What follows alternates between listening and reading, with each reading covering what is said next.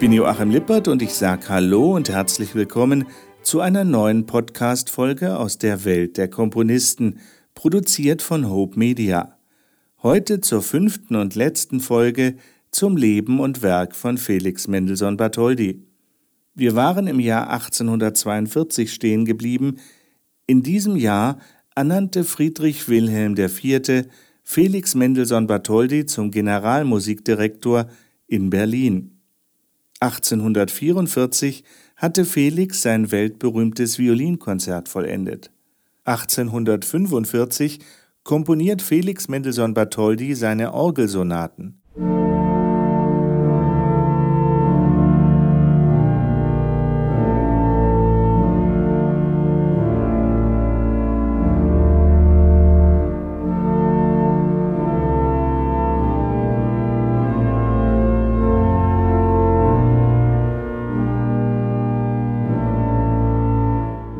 Schon als Kind hatte Mendelssohn ein Interesse für die Orgel entwickelt und er wurde ein begnadeter Orgelspieler. Schon aus England berichtete er von seinen Erfolgen als Organist. Sie haben es aber auch ein bisschen toll mit mir getrieben. Neulich auf der Orgel in Christchurch dachte ich ein paar Augenblicke, ich müsste ersticken, so groß war das Gedränge und das Gewühl um die Orgelbank her. Auch ein paar Tage darauf, als ich in Exeter Hall vor 3000 Menschen spielen musste. Seine Orgelsonaten werden zu Marksteinen in der Orgelmusik. Mendelssohn setzt sich als erster Komponist nach Bachs Tod wieder für neue Orgelmusik ein. Schon in einem frühen Londoner Konzertbericht heißt es, Mendelssohn ist ohne Zweifel der größte Orgelspieler, der je in London gespielt. Mr. Samuel Wesley, der erste englische Organist, war auch gegenwärtig, und niemand schien das Feuer von Mendelssohns Genius stärker zu fühlen als dieser Veteran mit seinen hundert Triumphen. Robert Schumann würdigte in einem Brief an Mendelssohn vom 22. Oktober 1845 die Orgelsonaten von ihm. Er bewunderte Überall das Vorwärtsstreben, diese echt poetisch neuen Formen, wie sie sich in jeder Sonate zum vollkommenen Bild runden.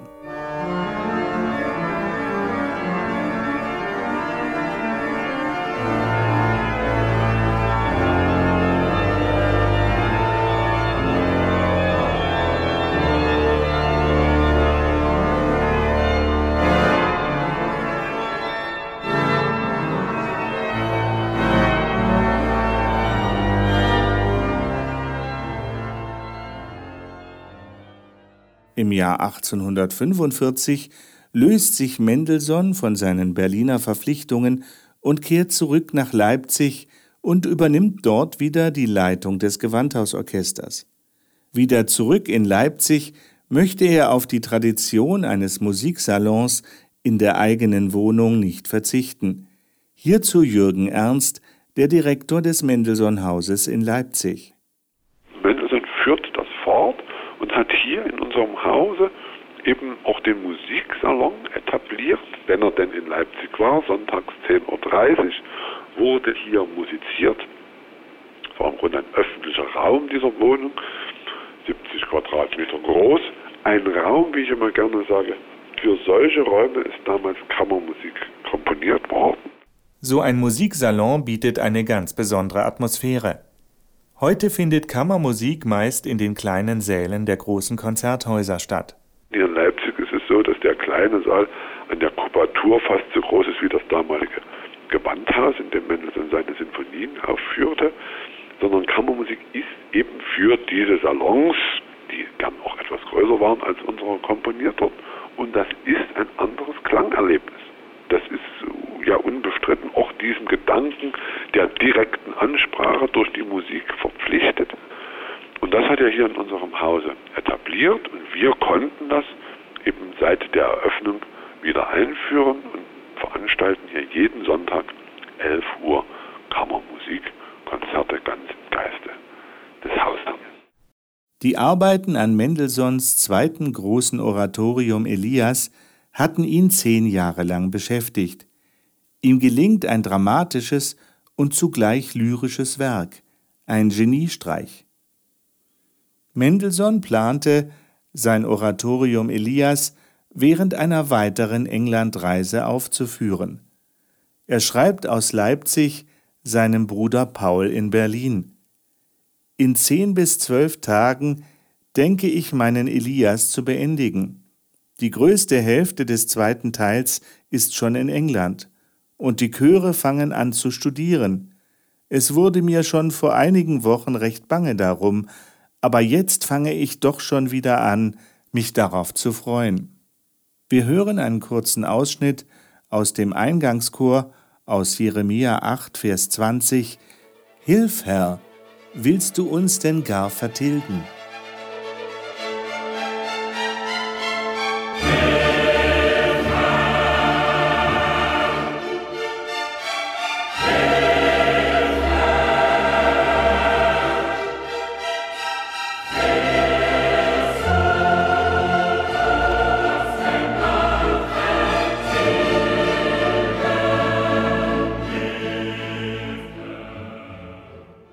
Am 26. August 1846 ist dann die Uraufführung des Elias beim Triennial Music Festival in Birmingham. Aus Birmingham schreibt Felix Mendelssohn Bartholdy an seinen Bruder Paul in Berlin Mein lieber Bruder, du hast dich von Anfang an so freundlich für meinen Elias interessiert und mir dadurch zu seiner Vollendung so viel Lust und Mut gemacht, dass ich dir nach der gestrigen ersten Aufführung schreiben und dir davon erzählen muss. Noch niemals ist ein Stück von mir bei der ersten Aufführung so vortrefflich gegangen und von den Musikern und den Zuhörern so begeistert aufgenommen worden wie dies Oratorium. Es war gleich bei der ersten Probe in London zu sehen, wie sie es gern mochten und gern sangen und spielten aber dass es bei der Aufführung gleich einen solchen Schwung und Zug bekommen würde, das gestehe ich, hatte ich selbst nicht erwartet. Wärst du nur dabei gewesen. Die ganzen dritte halb Stunden, die es dauerte, war der große Saal mit seinen 2000 Menschen und das große Orchester alles so vollkommen auf einen Punkt, um den sich's handelte, gespannt, dass von den Zuhörern nicht das leiseste Geräusch zu hören war, und dass ich mit dem ungeheuren Orchester und Chor und Orgelmassen vorwärts und zurückgehen konnte, wie ich nur wollte. Soweit das Zitat. Das nächste Musikbeispiel ist eine Arie des Elias aus 1. Könige 18, Vers 36. Herr Gott Abrahams, Isaaks und Jakobs, lass heut kund werden, dass du Gott bist und ich dein Knecht.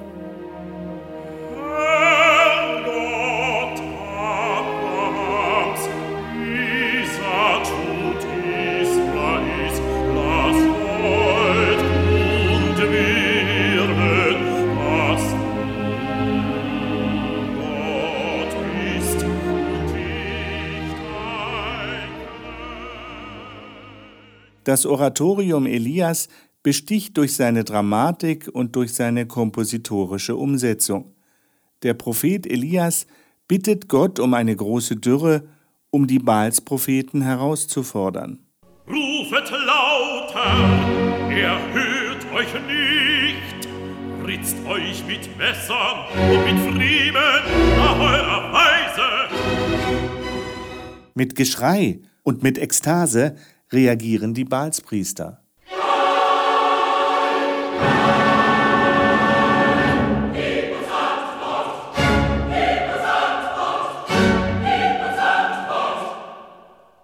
Gott entfacht das Opfer von Elias, obwohl Elias über das Opfer Wasser ausgießen ließ. Sehr eindringlich sind auch die Geschehnisse um die Witwe von Zarpat und die Erweckung ihres gerade gestorbenen Sohnes.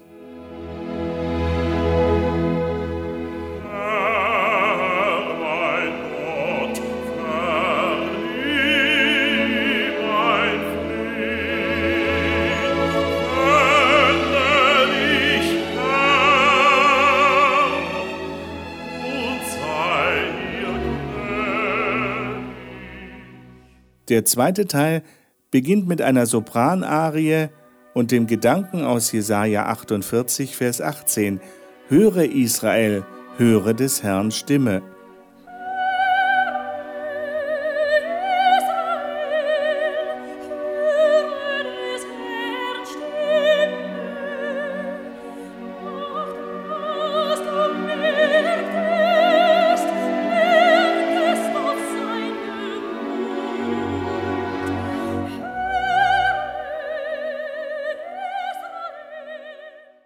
Der zweite Teil des Oratoriums Elias enthält viele nachdenkliche und auffordernde, mutmachende Chorstücke und Arien, die das Verhältnis Gott-Mensch schildern. So zum Beispiel der Text aus Psalm 124, Vers 4.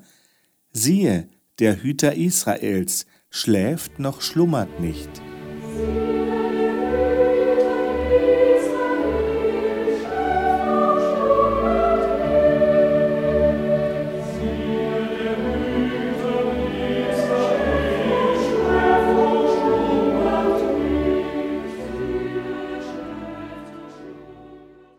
Faszinierend auch die Stelle, in der Elias Gott hinterher schauen darf.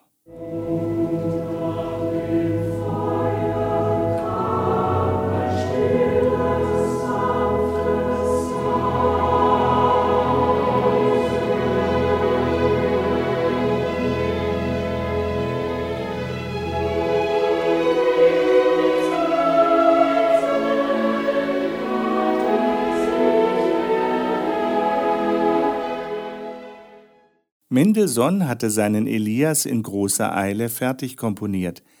Demzufolge war er mit vielen Stellen nicht zufrieden. Er arbeitete seinen Elias gründlich um. Die erste Aufführung des Elias in deutscher Sprache war im Oktober 1847 in Hamburg ohne Mendelssohn. Er war gebeten worden, das Werk im November 1847 in Wien zu dirigieren. Er verstarb aber wenige Tage vor der Abreise. So konnte Felix Mendelssohn Bartholdy seinen Elias nie in deutscher Sprache hören. Wir sind mit Jürgen Ernst, dem Direktor des Mendelssohn-Hauses in Leipzig, in seinem Museum. Er zeigt uns einen besonderen Ort am Ende des langen Flures. Und dann kommt man am Ende in einen Alkoven und in diesem Alkoven ist er eben am 4. November 1847 nach 21 Uhr verstorben. Also noch das Bettpodest zu sehen, da wird oft gesagt, was so klein und so winzig, wo man einfach sagen muss, in Weimar im Haus im Frauenplan von Goethen ist das Originalbett zu sehen. Die Betten waren damals sehr klein. Wir haben das Originalbett nicht mehr, aber allein das Bettpodest ist relativ groß für damalige Verhältnisse. Und man schlief eben im Alkoven, weil der warm, ruhig und dunkel war.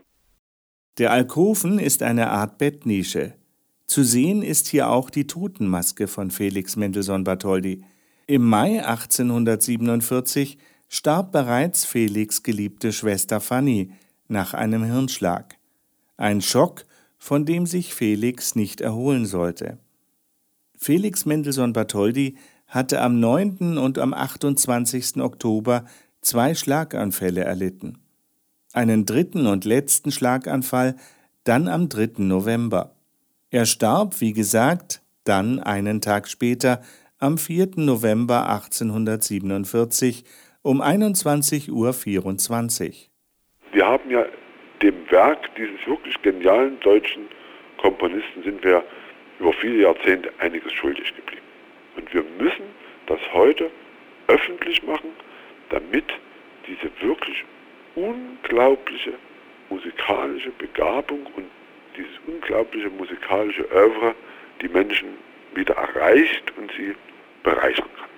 Es ist eben nicht so bekannt wie das Beethovenhaus in Bonn beispielsweise. Da sind 100 Jahre Vorsprung aufzuholen. Das ist im Grunde das Ziel unserer Arbeit. Die Frage, ob sich Felix Mendelssohn Bartholdy tot gearbeitet hat, wie eine Kerze, die an beiden Enden brennt, bejaht Jürgen Ernst. Es wird ja oft gefragt, wie hat er in seinem 38-jährigen Leben das alles bewältigen können. Also ich sprach von zehn Reisen äh, nach England, wir sprachen von vielen Kompositionen. Wir sprachen von ihm als Lehrer, als Dirigent, als ausübender Instrumentalist. Dabei haben wir noch längst nicht alles erzählt, was erwähnenswert wäre. Wir haben noch nicht gesprochen über seine 7000 Briefe, über die Übersetzung antiker Dramen und eben auch Mendelssohn als Maler und als Tagebuchschreiber. Das kann man nach meiner tiefen Überzeugung nur mit Genie beschreiben, dass das überhaupt möglich war und in der Tat diese große Mehrfachbegabung ermöglicht hat.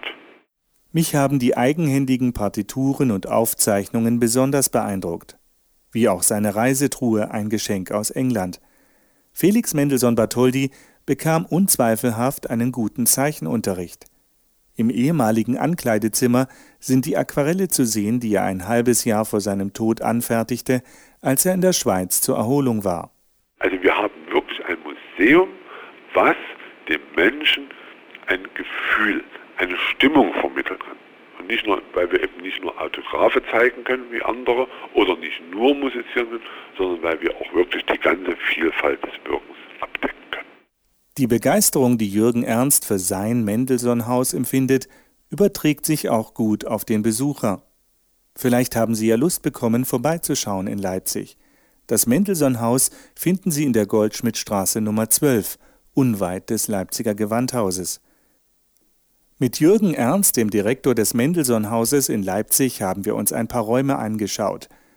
Wir dürfen ein Thema aber nicht unerwähnt lassen, nämlich dass Mendelssohn immer wieder wegen seiner jüdischen Herkunft verunglimpft wurde, obwohl er bereits mit sieben Jahren protestantisch getauft wurde. Mendelssohn musizierte zum Beispiel zusammen mit Richard Wagner in seinem Musikzimmer, und doch verfasst Wagner nach Mendelssohns Tod eine Schmähschrift, nach der jüdischen Musikern kreativ wertvolle Arbeit abgesprochen wird. Der Opernkomponist Wagner fühlt sich durch sinfonische Meisterleistungen in den Hintergrund gedrängt. Jürgen Ernst erläutert die Zusammenhänge. Warum ist hier im Norden Europas die Sinfonik so stark vertreten? Es ist ja die Zeit, wo im Süden, südlich der Alpen, Donizetti, Bellini, Rossini, der junge Verdi, Bravour-Opern ohne Ende schreiben und hier im Norden die großen Sinfoniker, Beethoven, Mendelssohn, Schumann, im Grunde die, die Anerkennung haben. Das hat etwas damit zu tun mit dieser bürgerlichen Kultur, die hier auch entsteht.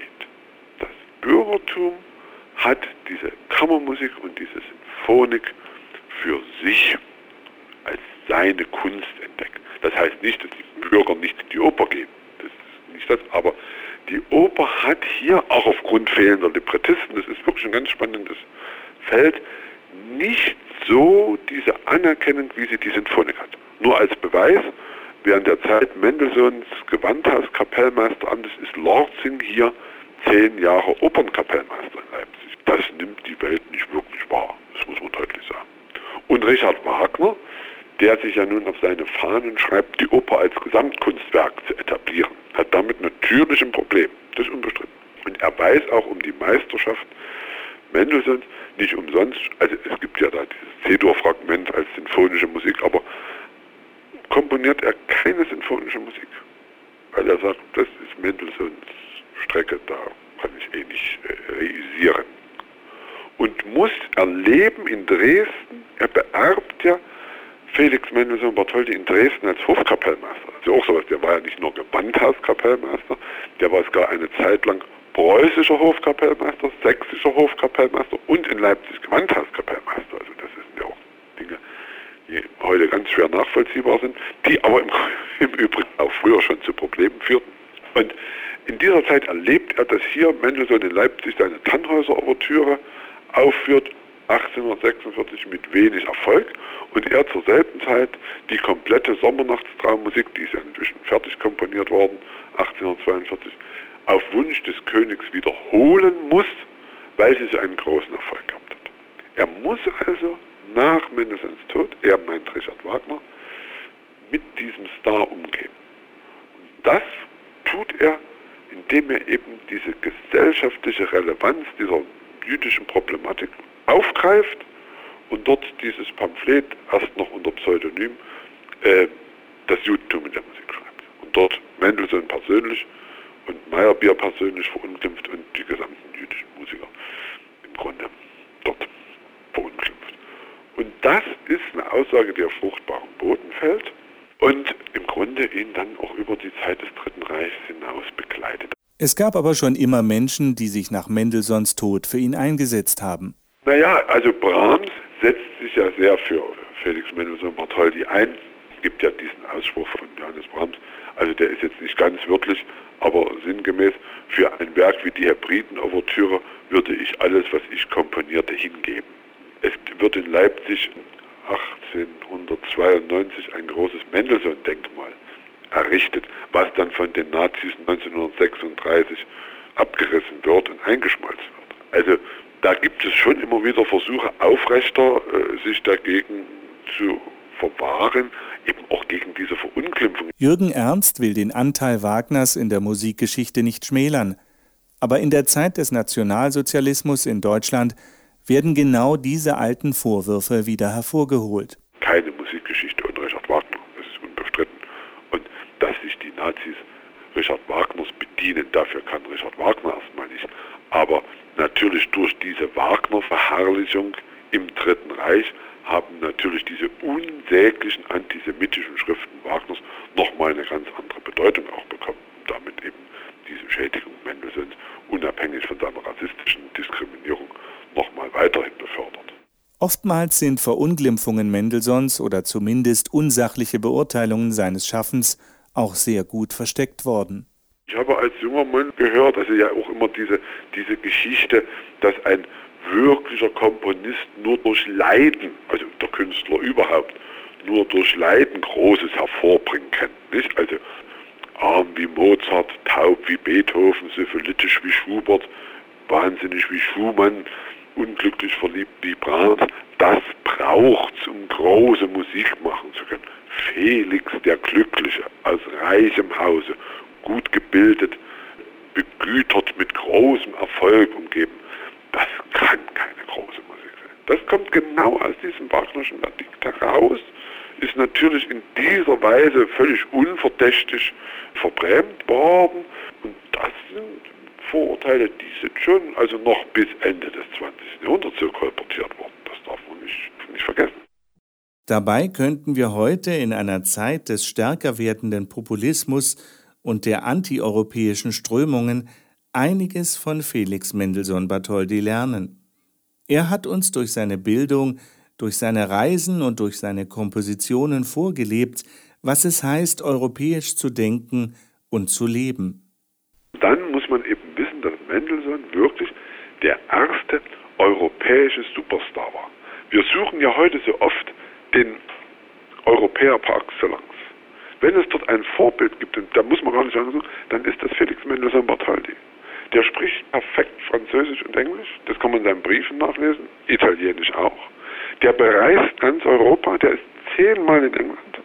Der Elias wird hier in unserem Haus komponiert und in Birmingham uraufgeführt. In einer englischen Fassung. Es wird dann später eine deutsche Fassung erarbeitet.